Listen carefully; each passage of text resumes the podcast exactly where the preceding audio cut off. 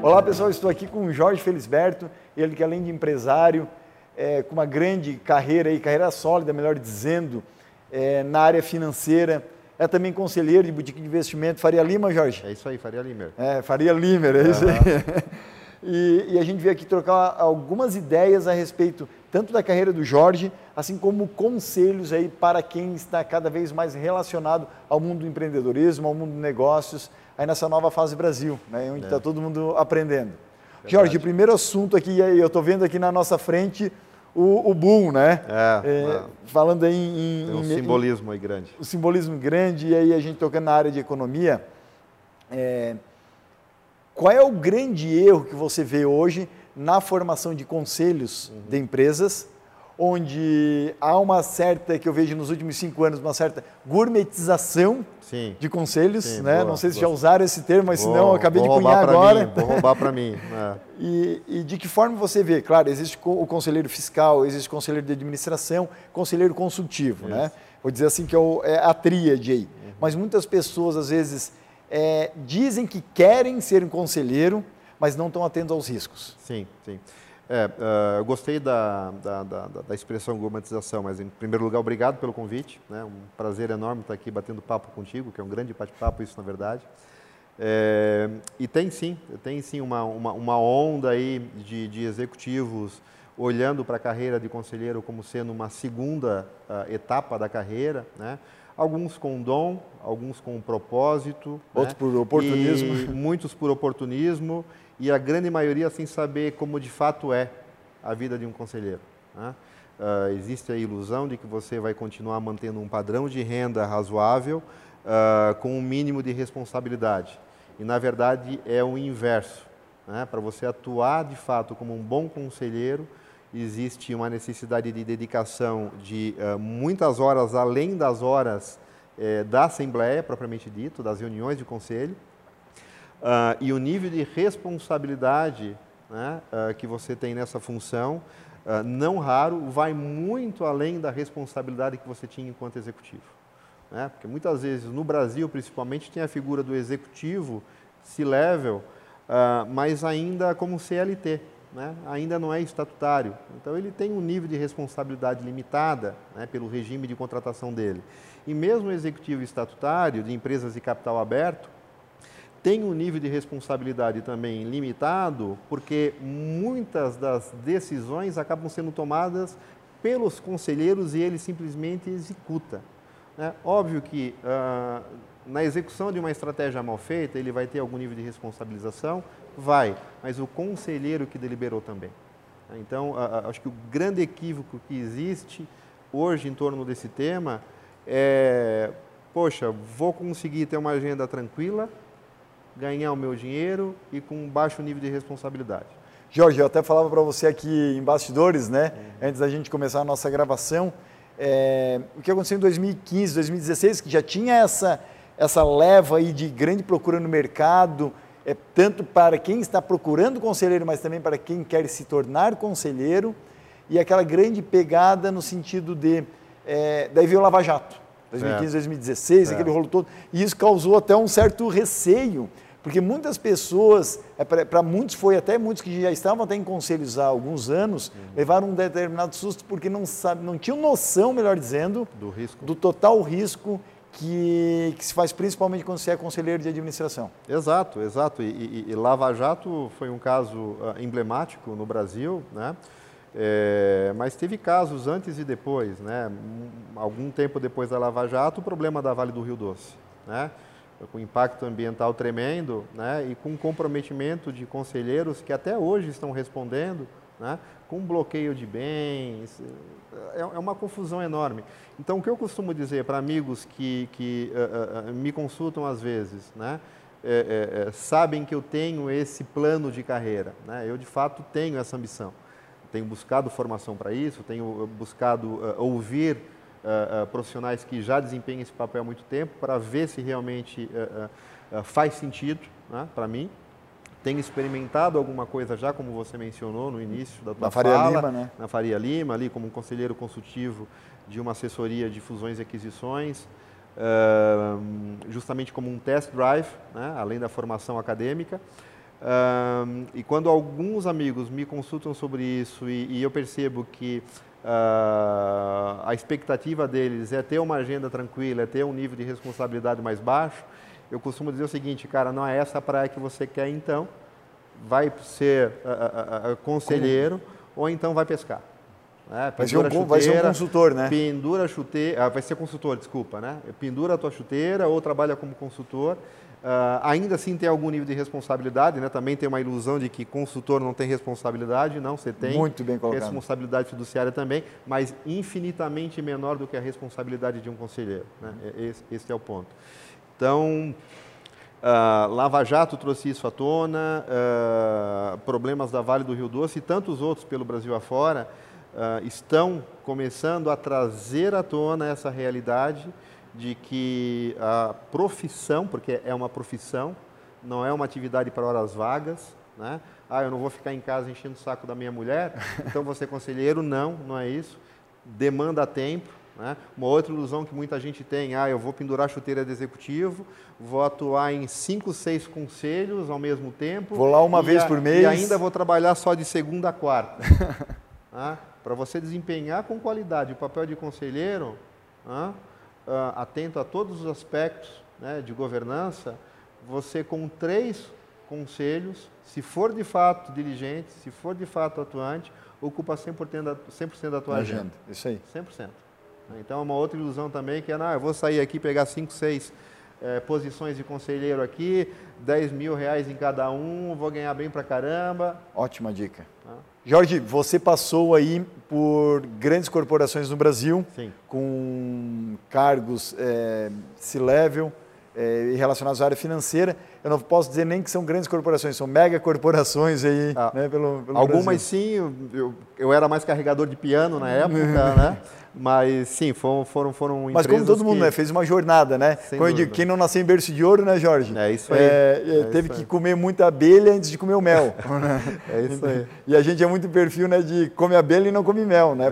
Pau para toda a obra e realmente, a, a, o, por terem amigos em comuns e por já terem muito bem referenciado seu histórico, falaram, ó, o Jorge, por onde é que ele passava, ele impactava positivamente os setores, os negócios.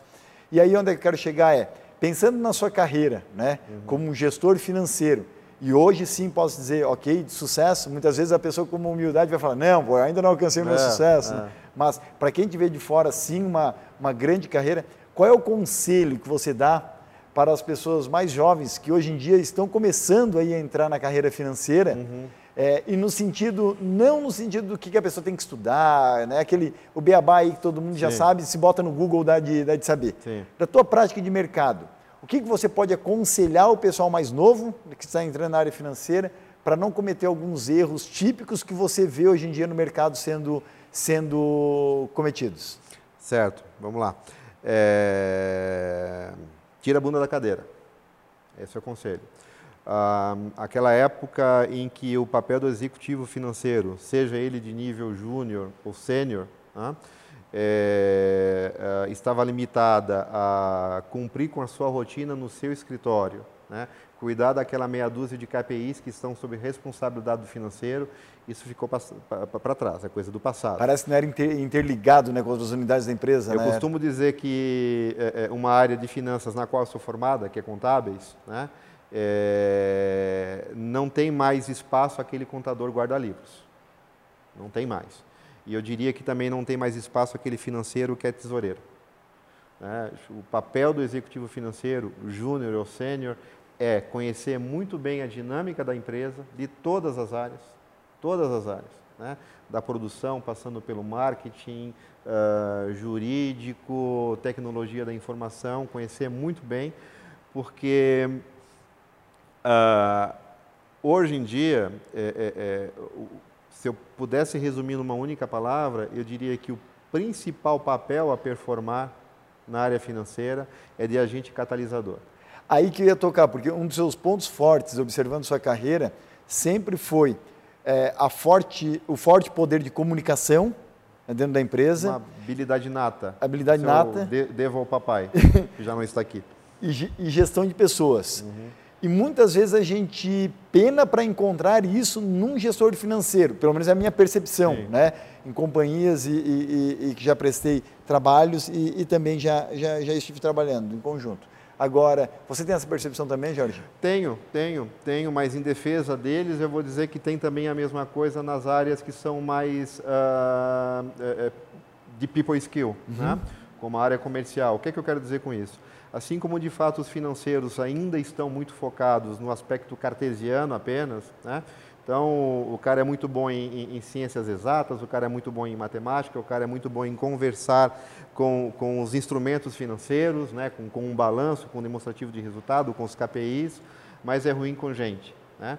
Então, tem isso, de fato, é uma competência que uh, talvez agora a minha geração já tenha começado a desenvolver e, e, e eu uh, esteja no, no, no, primeiro quartil dessa geração que deu um pouco mais atenção para desenvolvimento dessas competências de comunicação, mas também nas outras áreas tem uh, pessoas que têm muito esse skill e não conversam com números, não sabem fazer um diagnóstico financeiro. Né?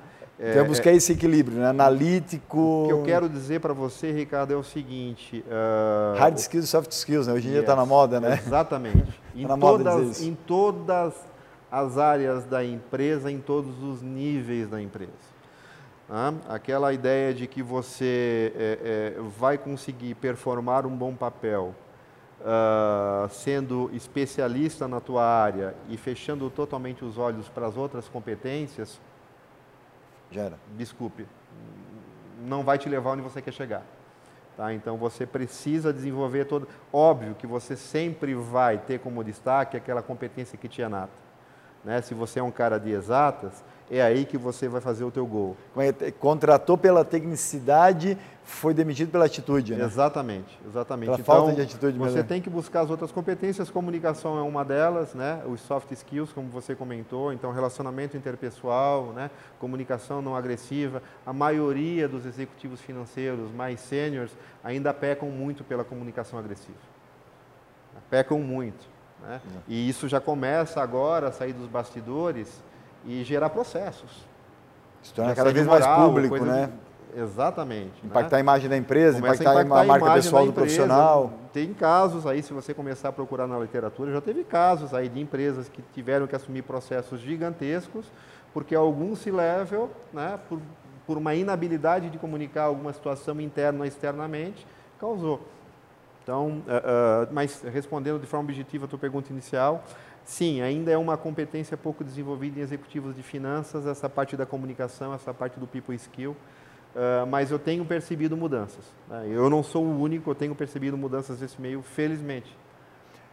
Jorge, é, por vezes como colaborador, por vezes como diretor, por vezes como consultor, por vezes como empresário. Uhum. Qual é o erro mais comum que você vê, independente se é uma PME, uma pequena e média empresa, uma grande empresa, em termos de saúde financeira que você tem acompanhado aí nas últimas duas décadas aí? Aí é bater numa coisa que, como você comentou, está no Google. Né? Planejamento. Planejamento. Planejamento. Eu sempre digo, né, quem, quem, plane... quem planeja errado, né, erra feio depois no, no operacional. É, e, né? uma, e, uma, e uma ilusão que se tem também é, acerca do planejamento né, é, é que ele te ingessa. Né? Principalmente nos tempos atuais, eu ouço muita gente dizendo: ah, mas as coisas mudam com tanta velocidade, planejamento não serve de nada. Não, então você não sabe o que é planejamento. Porque o bom planejamento sempre, sempre deixa aberta a prerrogativa do plano B. Um bom planejamento, ele mira lá, mas ele constrói def... cenários, né? constrói cenários alternativos. Né? Óbvio que eu não estou falando daquele planejamento da década de 70, da década de 80, que é levar meia dúzia de executivos para um spa durante o final de semana. Como era típico. E decidir é, os próximos 20 anos da empresa, porque ninguém consegue enxergar o que vai acontecer daqui a 5 anos. Isso é matador. Legal. Mas então, tinha essa dinâmica, não estou não, não sugerindo isso. Né? Acho que o planejamento hoje ele tem que ser aberto, ele tem que ser dinâmico. Né?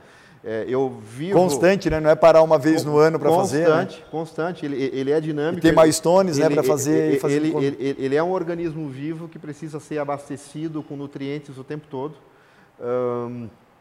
Eu, eu, eu volto e meio, eu arranjo confusão com colegas financeiros quando eu falo do planejamento orçamentário, né, porque eu sou um cara que é, já fui adepto do orçamento base zero e hoje eu sou adepto do não orçamento, o que a maioria dos executivos da minha área, da minha área acham uma aberração. Eu ia falar, devem te chamar de maluco. Acham uma aberração.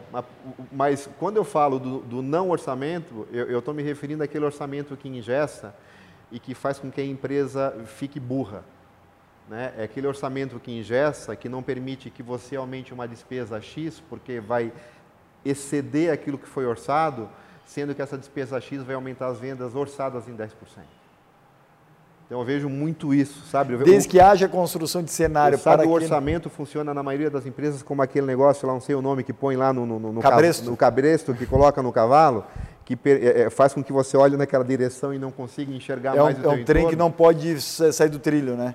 Tá, então, é, sobre, é óbvio que você tem que ter um plano né, de venda, né? É óbvio que você tem que ter um plano de que despesas, que custos, que time, que tecnologia, que estrutura você precisa para performar aquilo. Mas há uma flexibilidade sim, em cima disso. Sim. Então, eu, eu, quando eu sou apedrejado pelos colegas, eu digo assim, não, então tá bom, então vamos falar é, não em não orçamento, vamos falar num orçamento que seja ajustável constantemente. Então, é, o que nos Estados Unidos ou fora, né, é, no Brasil as grandes corporações já começam a adotar essa visão também, é, o tal do forecast.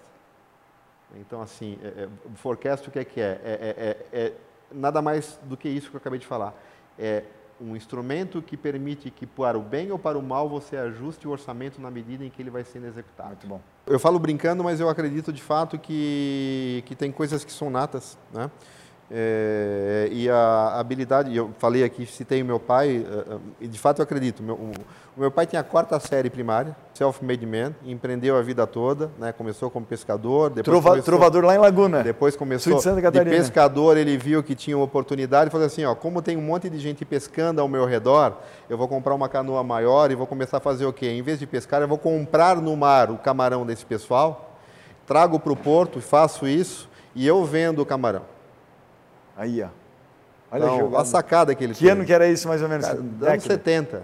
Anos 70. Então é a sacada que o cara teve com o quarto ano primário. Né? Uhum. Né? E outra, ele tinha uma habilidade de comunicar muito grande, que hoje se fala rapper, né? Os rappers, né? Que, que brincam com as palavras. Rapper é mais antigo que nós dois juntos. é, é, é, a trova, né? É, é, é, eu, hoje em dia, quando vejo vídeos antigos ainda dos trovadores, né? o Nordeste ainda tem muito isso. Aqui no Sul a gente perdeu esse, esse hábito. E o meu pai tinha essa capacidade né, de brincar com as palavras, de comunicar bem. É, e você vendo aquilo? É, então eu, acho, eu cresci nesse meio, né, apesar de, de, de eu tê-lo perdido muito, muito precocemente, eu não tinha nem 12 anos de idade quando ele se foi, e ele tinha 39. Ele muito se novo? foi muito jovem, se foi muito jovem. É, não foi no mar? Não, não, não, foi um, um AVC. Caramba! Um AVC, um AVC daqueles... Fulminante. Fulminantes. E então, mas eu, eu, experimentei isso, né? vivi com isso e tenho um pouco de DNA também, certamente. É, e desde cedo eu percebi isso. Né? E uma convicção que eu tenho também, que talvez tenha vindo de berço, não sei, né? é que uh, uh, uh, sucesso é uma coisa muito aberta. Né? O sucesso não significa necessariamente dinheiro. Uhum. Né? Mas eu sempre me ocorreu que para você ser bem sucedido, seja qual for a tua visão de sucesso, você precisa desenvolver aquelas habilidades que já te são natas. Você tem que cuidar das outras, sem sombra de dúvida. Eu acabei de falar há pouco ali que o comercial tem que saber um pouco de finanças, que o financeiro tem que ter people skill, tem que entender da dinâmica comercial. E aquilo que eu falava ontem até no LinkedIn, eu acho, se eu não me engano, você o item comentou dois, ontem. Isso o item aí. 2. No, eu comentei Jorge exatamente Felisberto, no, no, no, num post meu. Exatamente. Né, que eu falava isso é, besteira, né? Como falas, né? Bullshit, né? Bullshit. É, ah, essa questão desenvolva... de estimula seu ponto fraco a se transformar ah, no seu melhor ah, ponto forte. É aquela bem frase Facebook, né? Sim. Eu digo, é, eu não acredito nisso. Eu acredito que aquilo pode ser um agente motivador. Sem dúvida. Né? Mas tentar trazer seus pontos fracos para um nível mediano, beleza?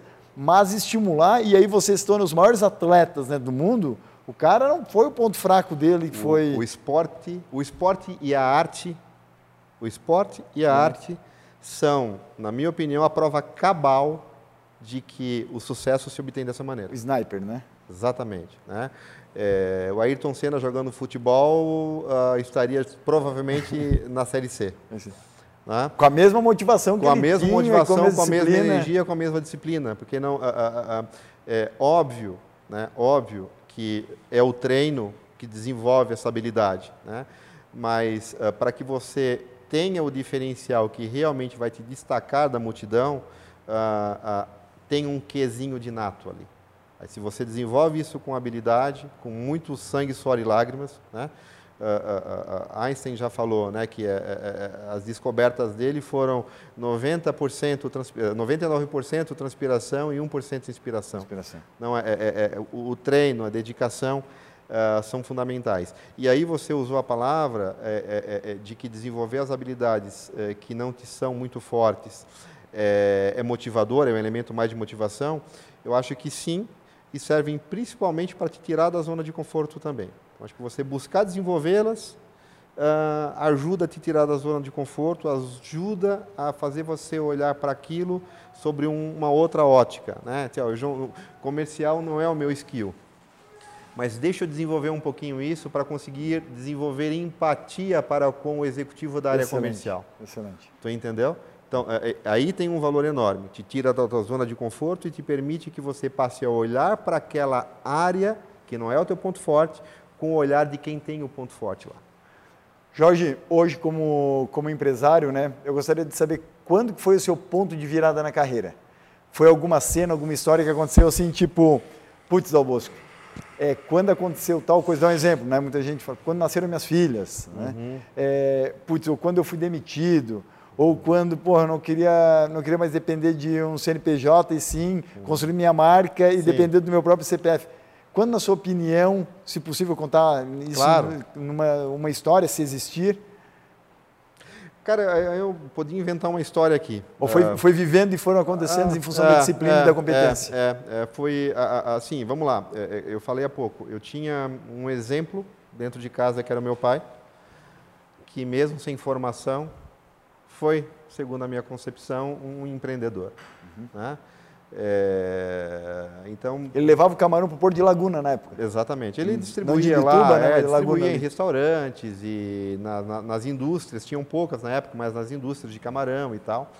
É, mas então eu já tinha isso. Então talvez lá no meu subconsciente é, tinha alguma coisa me dizendo, olha, você uh, uh, uh, tem a capacidade de fazê-lo. Era a liderança pelo exemplo, né? É, que causou em você. É, mas no fundo, cara, não. A, a, a, trajetória que eu escolhi acabou me trazendo para este caminho, onde eu comecei a me relacionar com empreendedores, onde eu comecei a entender de que não é such a big deal, né? a entender de que como executivo eu corro às vezes tantos riscos quanto, então por que não? Né? Ah, que ano que ah, foi isso, Jorge? De 2010 para cá, eu comecei a ter um pouquinho desse olhar. Né? Comecei a ter um pouquinho desse olhar e as conversas começam, as coisas vão caminhando. Começa aí a fazer seu próprio business aí plan. Uma, né? Aí um amigo teu que também tem esse desejo e sabe que você tem, lança uma ideia da qual você gosta, vocês se associam e criam né? Um entra com a terra, outro com a semente, outro com a água. E aí... Um com a vontade, o outro com mais com vontade técnica, ainda. E, e, e, vem o cabeça. É, né? então, então, então, é mais ou menos assim. No, no, meu caso, aconteceu dessa forma. Né? Talvez assim, eu acho que o exemplo né, que eu tenho do meu pai, que sempre foi empreendedor, apesar de ter morrido jovem, é, tenha sido ali é, mas um fator que me fez aceitar a ideia com mais facilidade. Né? Mas dizer que não, sempre pensei nisso, não, um grande site, não, cara. A, vida foi percorrendo um caminho que me trouxe até o momento em que essa decisão era possível e eu decidi arriscar. Longe de ser bem sucedido nessa área, a gente está começando, eu e meu sócio, a gente uh, começou nessa área há pouco tempo, né? Estamos então, tentando levar para o nosso negócio todo o aprendizado que ambos tiveram na vida de executivo. Né? Então, uh, um bom planejamento, não correr riscos demais. Uh, e aí, quando eu falo não correr riscos demais, está aí um recado para quem pensa em empreender. Você pensa que empreender é não correr riscos? vai para outra praia, porque empreender é justamente saber correr os riscos da forma correta. Né? E acha que vai empreender, não, vou ser dono do meu próprio negócio. Não vou tra... Ah, agora eu não vou trabalhar. Não, pô, não, por que, que é, é, é, é, assim, é uma coisa que é batida, né? Mas ah, ainda hoje você encontra muita gente dizendo, ah, não, não aguento mais trabalhar lá 10 horas por dia na minha empresa. Para outra pessoa ainda. É, para outra pessoa, não, eu vou empreender porque aí eu vou mandar na minha agenda, Isso. eu vou trabalhar menos. Vai.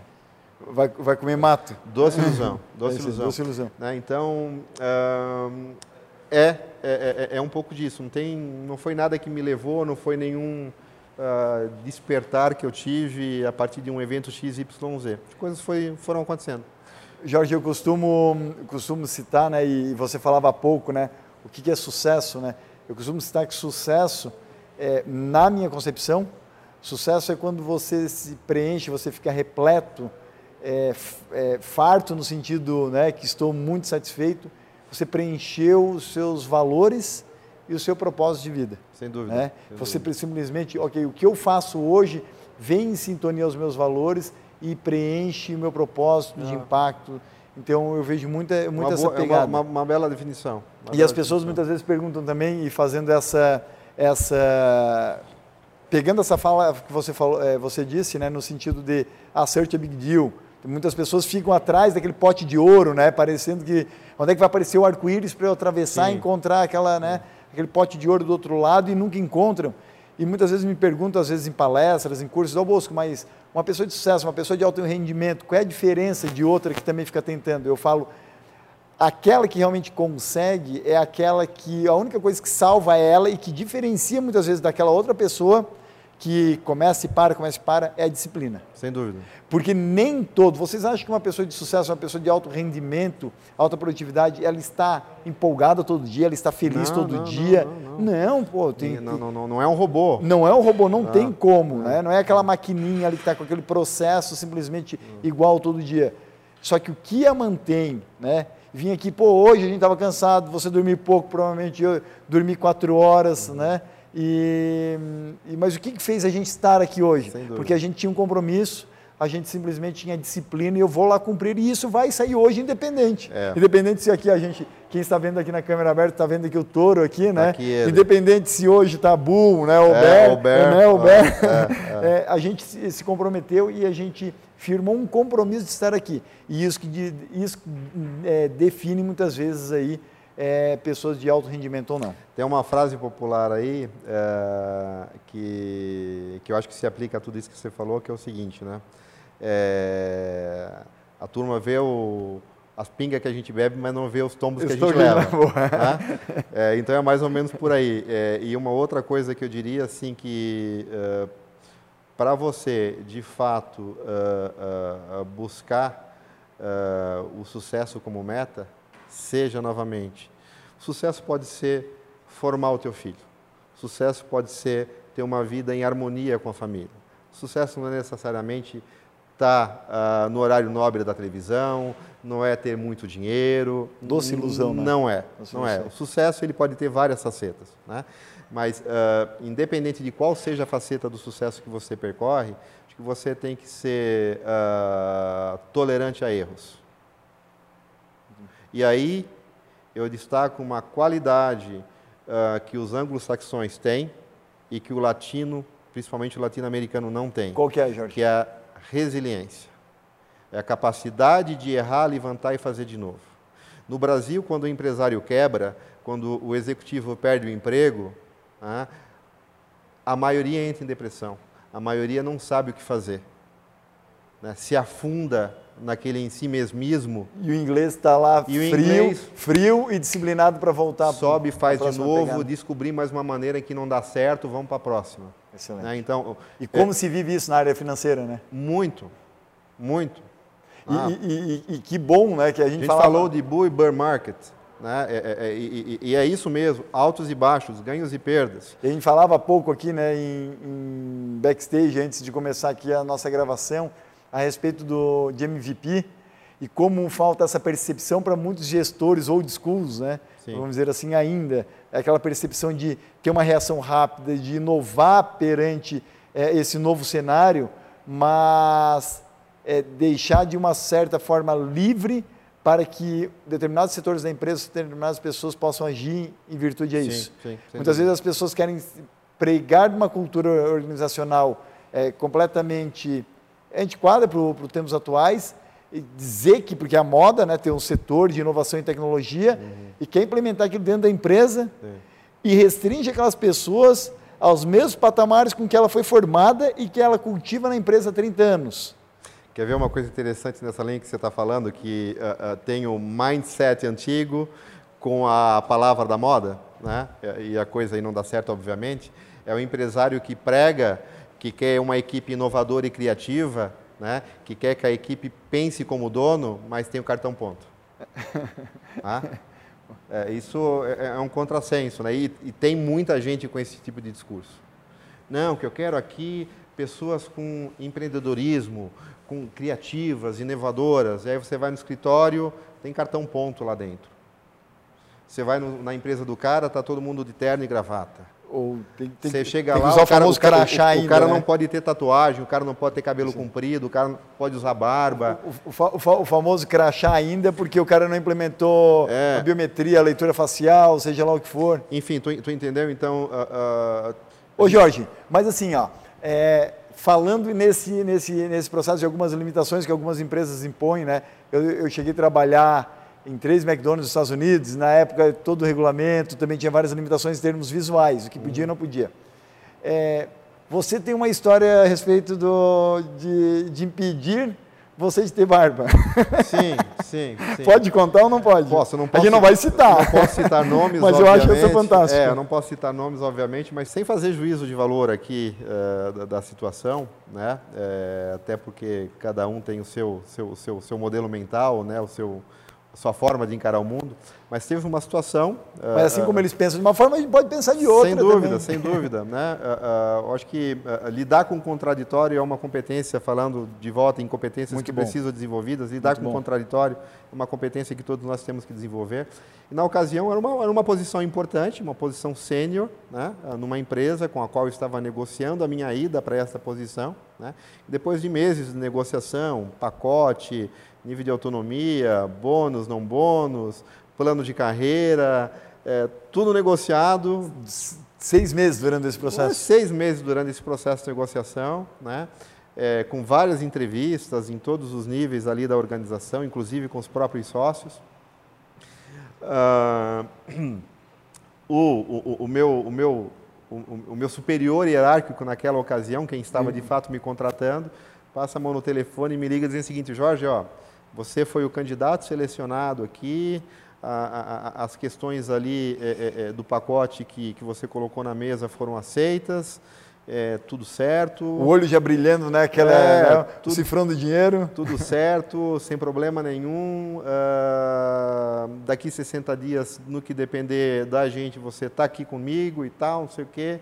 Só tem uma questão que eu nem sei como é que eu abordo contigo aqui, não sei nem como te falar. falar né? Me entenda, é, é, é, eu sou mensageiro apenas aqui. Então, tirou, tirou dele da reta. Né? Aí eu falei, não, tranquilo, o que é que é? Não, pois é, sabe o que é que é? Os sócios aqui são um pouco mais conservadores e tal, e uma área financeira, eles não acham que seja apropriado um executivo que use barba nessa posição.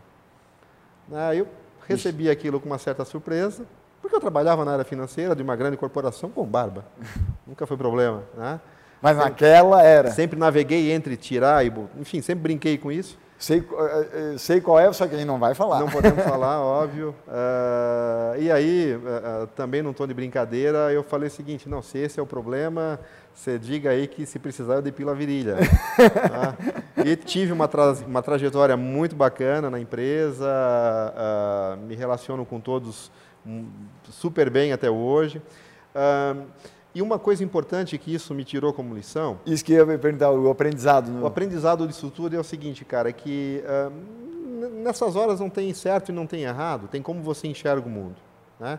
Se eu, quando eu me fiz o exercício de me colocar no lugar daquela pessoa que fez esse pedido, tentei imaginar como teria sido a experiência de vida dela até aquele momento, eu pensei o seguinte, talvez eu próprio tivesse essa impressão. Né? Se na época, né, e ainda hoje, Tem banqueiro que acha que roupa de executivo de banco é o azul marinho ou cinza? Né? E até pouco tempo atrás, isso a gente pode falar porque era público notório, no Bradesco não poderia se trabalhar de barba, fosse qual fosse a função. Né? Então eu falei assim, porra, é uma forma de encarar o mundo, não traz credibilidade barba na área financeira, ok, segue a vida. Né? Então, foi essa a lição que eu tirei desse episódio. Espetacular. Jorge, e agora para a gente finalizar esse nosso bate-papo, que com você a gente não vê o tempo passar, né? e, por, é, e por, por, por, mim já a gente continuava não, aqui. Tranquilo, está super agradável mesmo. Por, por, um, por um bom tempo, mesmo porque por várias vertentes, seja da sua carreira, seja em termos de valores familiares, seja em termos de ensinamentos na parte, é, é, não só apenas de carreira, mas na parte de economia, contábil, lá vai, você passou por né, as últimas duas décadas aí praticamente, em muitas, duas, três décadas, em muitas outras experiências. Isso é super positivo porque você tem uma, um grande dom da comunicação e, e, compartilhar as suas experiências de uma maneira muito, né, muito fácil hum, das pessoas digerirem. Então, parabéns com relação a isso. Obrigado. Só que agora, para finalizar, até para servir como inspiração para quem está nos escutando ou vendo, né, dependendo do canal, é, essa, esse novo posicionamento né, de construção de marca pessoal, sua estratégia de compartilhar as suas vivências, seus conteúdos cada vez mais fortes, através do LinkedIn, uhum. através do, do Instagram. Me conta um pouco quando veio essa decisão e de que você se viu, opa, eu posso ser realmente um facilitador desse tipo de comunicação, uhum. porque são poucos ainda no seu mercado. Legal. É, bom, esse desejo eu sempre tive. Tá? É mesmo? Eu sempre tive. Assim, é, assim que surgiu a ferramenta blog, né, é, eu corri para montar um. Naquela época eu falei. Que é aquele que, que você tem até hoje? Uh, não aquele, é um outro. Era outro? É, na época uh, eu queria compartilhar muito a minha paixão pelo automobilismo. Então eu criei um blog para falar das minhas corridas de kart. É, para quem, quem não sabe que na câmera fechada é um, é um puta de um piloto aí. Ah, menos, menos, menos. Eu já tive meus dias de glória. Tá? Hoje me divirto, hoje me divirto. É, mas então, porque eu gostava, eu queria relatar de onde tinha vindo a inspiração, então eu contei lá no blog de que, poxa, a minha lembrança é, do meu pai era de é, estar do lado dele assistindo corridas do Emerson Fittipaldi, não jogo de futebol, que era uma coisa muito uh, fora do comum para a época, né? até hoje não, não é uma coisa comum. Então já ali tive a paixão. Os desenhos é, de, de, de, dos sábados e domingos do Speed Racer na televisão também me, me, causavam paixão. É, é, é tenho em casa souvenirs do Speed Racer lá, coisa de criança. Olha Minha só. mulher até brinca, tem um capacete do Speed Racer, tem a miniatura, tem uma série de coisas. Então eu queria contar sobre aquilo, né?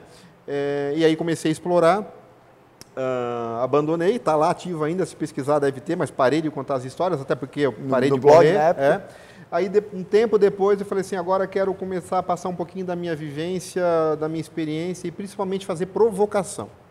E aí criei um blogzinho lá. Fazer as pessoas começarem a refletir. Fiz algumas postagens para provocar mesmo, né? Para provocar, tipo, uh, uh, sem, um, sem, um, sem um, um, ritual definido, sem um compromisso de estar tá postando toda semana, todo mês. Na hora que vier o um insight, eu vou postar. A hora que eu vislumbrar alguma situação sobre a qual eu quero falar, eu vou jogar lá. Então, eu, eu sempre tive essa vontade, porque eu acho é, hoje é, é, é, uma coisa muito batida, muito comum, então pode parecer que eu estou aqui só é, é, é, falando da boca para fora, mas eu acho que o papel do líder, né, seja ele no campo político, empresarial, ou como executivo, ou como um conselheiro, é transmitir o seu olhar sobre o mundo, a sua experiência. E começar a deixar um legado. A gente não leva nada, Ricardo, né? seja você religioso ou não, uma verdade inexorável é que é de material a gente não leva nada. Né? Uh, talvez em algum mundo espiritual, se é que existe algum, você leve o conhecimento, mas ainda assim não custa compartilhar. Então eu, eu, eu, eu sempre tive isso. Né? É, transmitir conhecimento é a melhor forma de você de fato impactar na vida das pessoas e de deixar um legado. Né? As coisas que eu fiz é, no kart, as coisas que eu fiz durante a minha carreira executiva, os erros e os acertos. Isso vai permanecer na memória de poucos por pouco tempo. O conhecimento que eu transferi, que impactou a vida de alguém, isso se perpetua. Então pode ser, de certa forma, até é, um egocentrismo. Uma forma de querer se perpetuar. Pode ser, não sei, nunca parei. Talvez, se eu vier a fazer análise, talvez eu descubra que seja isso. Mas eu sempre tive isso, assim, eu acho que transmitir o teu conhecimento, a tua experiência, lançar na mesa o teu olhar sobre as coisas para que os outros se debrucem sobre ele e peguem ou não, aproveitem o todo, aproveitem em parte, ou utilizem aquilo para contestar e assim fortalecer o seu próprio ponto de vista, eu acho que é fantástico. Jorge, quando você fala em egocentrismo, eu costumo usar a seguinte, a, a seguinte frase que é seja egocentrismo, seja é, um, o trabalho voluntário, seja compartilhar conteúdo, eu sempre digo que isso é uma forma de egoísmo, né? As pessoas, pô, mas como assim egoísmo, ao Bosco? Porque é o seguinte, é, quando eu compartilho conhecimento através do, de uma rede social, por exemplo, eu me sinto bem, certo? O trabalho voluntário, eu me sinto bem. É. Então, de certa forma, isso é egoísmo, sim, né? Sim. Então, ou seja, poxa, eu estou fazendo aquilo também para me alimentar internamente mas que bom que é um egoísmo positivo. É, é, é, se, é sim, se o egoísmo é um mal necessário, né, é algo que é da natureza humana, assim como o estresse, né, vamos usá-lo da maneira correta, né? Sim. É, então sim, é, e eu tenho depoimento de muitas pessoas próximas ou até mesmo pessoas aí que eu sigo em redes sociais, é, filantropos realmente é, é, muito dedicados, que falam exatamente o que você falou. Né? Eu recebo muito mais do que eu dou. E, e, aí você deve estar percebendo isso nas mentorias, quando você começa a planejar conteúdos, começa, vou, vou adequar perfil, vou mudar isso, assim vai ser minha estratégia, vou construir minha marca. Como você recebe mais, parece, né? Apesar Sem de você dúvida. estar construindo conteúdo para doar, né? É muito aquele gatilho da reciprocidade. O que vem é, é algo incrível. Não, e, a so, e, e, a troca de ideias ela, ela, ela é sempre muito uh, rica. Ela é sempre muito rica. Mesmo, e aqui fica a observação, mesmo para quem contraria você. Sem dúvida. É, é, assim, é, é, As pessoas às vezes têm muitas vezes que, ah, mas eu tenho medo da crítica. E aí a pessoa parece que ela fica escrevendo, esperando só que todo mundo louvasse. Eu falo assim, a... ainda bem que tem quem me contraria, senão eu ia achar que eu estava maluco. É que as pessoas, agora, eu, eu até concedo o benefício da dúvida para quem pensa assim, Uh, porque uh, nós normalmente, e esse é um exercício que nós temos que fazer constantemente, é, nós normalmente somos uh, agressivos na hora de fazer uma crítica. Então a maioria das pessoas evita o contraditório não pelo conflito de ideias, mas pela agressão que está ali implícita. Né? É, é, é, o debate civilizado né, de ideias antagônicas é uma coisa que ainda é muito pouco exercitada, principalmente nos, pelos latino-americanos. Que a gente tem muito aquele o ímpeto, fica roxo, bate na mesa, ou eleva o tom de voz porque eu estou sendo contrariado. É, isso é um desperdício tremendo, né? Porque você acaba não permitindo que a mensagem do outro seja processada pela tua experiência, pelo Exato. teu conjunto de informações, e dali sai uma coisa diferente. Porque não é uma relação de, de, de perde e ganha. Não é uma relação de perde e ganha. Às vezes é. Às vezes você ganha o debate, às vezes você perde o debate. Né? Ambos cresceram. Né? Mas não raro surge uma terceira ideia, que enriquece a ambos. Então, é, é, é, nem se, agora, quem está me vendo aqui, porra, Jorge, mas aquela vez que a gente teve um debate, tu deu um puta de um soco na mesa, você levantou, você saiu. Claro, porra, não falamos pouco, ninguém é robô. Por mais que você se policie, que você controle, tem uma amiga minha, uh, ela sabe quem é, uh, que é psicóloga, e ela usa uma expressão assim que eu roubei para mim, é, que é muito bacana e que de fato retrata como eu vejo a nossa espécie que é a seguinte: é, nós somos seres emocionais que raciocinam. Eu concordo absolutamente com ela. Eu concordo. Nós somos seres emocionais que raciocinam. Por isso que o grande sucesso na comunicação está em saber lidar com as suas emoções e com a emoção do, do, do outro, com quem é você está interagindo.